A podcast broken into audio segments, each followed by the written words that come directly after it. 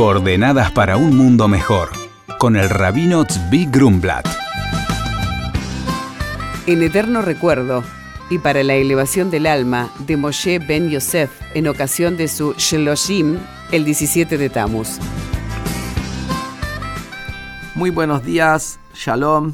Como mencionamos la semana pasada, nos encontramos en tres semanas para la reflexión, para la superación personal y fundamentalmente en lo que tiene que ver con la caridad y con la sensibilidad hacia el prójimo. Y al respecto quiero traer una historia, entre tantas que hay, con un rabino que se llamaba Rabzushe de la ciudad de Anipoli, que vivió 200 años atrás, pero con una humildad, una sabiduría extraordinaria que perdura hasta el día de hoy. Rabzushe era un hombre muy pobre, realmente extremadamente pobre. Pero su esposa tenía ganas de comprarse un nuevo vestido. Entonces, por más que él era pobre, trabajó duro, estuvo ahorrando moneda tras moneda para poder comprar la tela para ese vestido que quería su esposa, llevarla al sastre y prepararle un vestido como quería su esposa. Cuando la esposa va a retirar el vestido, justo estaba ahí el futuro yerno del sastre,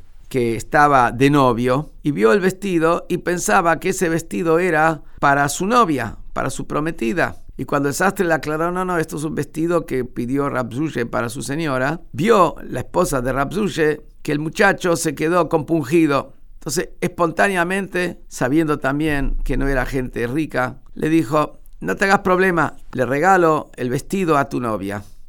El hombre estaba contento, el sastre estaba contento. Y cuando llega a la casa, la señora le cuenta a su marido, a Repsuche, lo que hizo, que ese vestido que lo habían comprado, mandado a hacer con tanto esfuerzo, se lo regaló para que una novia esté contenta para el casamiento.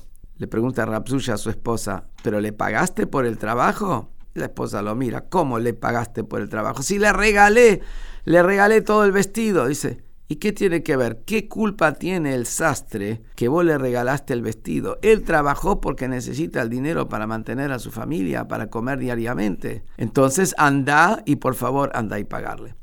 Y esto es un concepto fundamental de lo que quiere decir sensibilidad. Que muchas veces nosotros queremos ser muy justos y somos muy, muy exigentes, somos exigentes con el otro, no tan exigentes con nosotros mismos. Y acá hay que saber que nos dice la Torah, Veasita hayashar beatov vas a hacer lo correcto y lo bueno. Existen dos cosas. Existe lo correcto y existe lo bueno. Por supuesto, si es por lo correcto, le regaló el vestido, no había necesidad de pagarle. Pero después está lo bueno. Y en eso tenemos que trabajar nosotros. No solamente estar en lo correcto, tenemos que estar en lo bueno. Pero esto quiero aclarar eso. Uno frente a sí mismo. En sus obligaciones frente al otro, ahí siempre hay que estar en lo correcto. Nunca aprovecharse de la bondad del otro. Y esto también es una de las maneras para dar vuelta estos días, estas tres semanas asiagas, que se conviertan en días de alegría y regocijo con la llegada del Mashiach. Muy buenos días.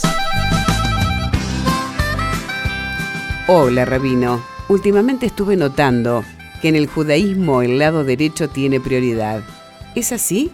El rabino responde, estás en lo correcto. En la Cábala, la derecha representa el atributo de Gesed, bondad y la izquierda, Jeburá, severidad.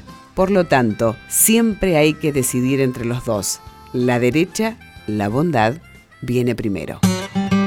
Por consultas al rabino, pueden escribirnos a coordenadas.jabad.org.ar. Coordenadas para un mundo mejor, con el rabino Zvi Grumblat. Shalom y Shabu Tov.